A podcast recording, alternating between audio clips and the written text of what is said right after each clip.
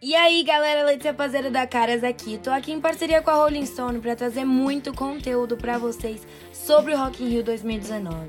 E ó, o segundo dia de Rock in Rio no palco Sunset foi inteiro dedicado ao gênero que dá nome ao festival, né? E desde o início da tarde, a cidade do rock, localizada no Parque Olímpico do Rio de Janeiro, recebeu as bandas brasileiras Ego Kill Challenge, Detonautas com a participação do Pavilhão 9 e Titãs com Erika Martins, Ana Canas e Ed Rock. Mas como atração principal do segundo palco mais importante do festival, White Snake foi escalado. Caras, especial Rock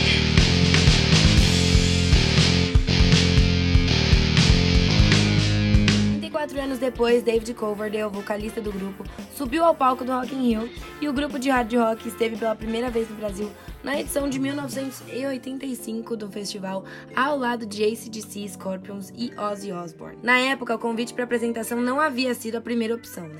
Os britânicos foram convocados para substituir Def Leppard na programação após Rick Allen, baterista da banda, sofrer um acidente.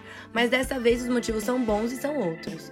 Como o 13º disco da banda Flesh and Blood, recém-lançado em maio, Whitesnake chegou para embalar a noite do último sábado, dia 28, com os rocks românticos presentes nas canções Still of the Night, Is This Love e Love Ain't No Stranger, sucessos dos anos 1980, as quais o público se animou e cantou junto.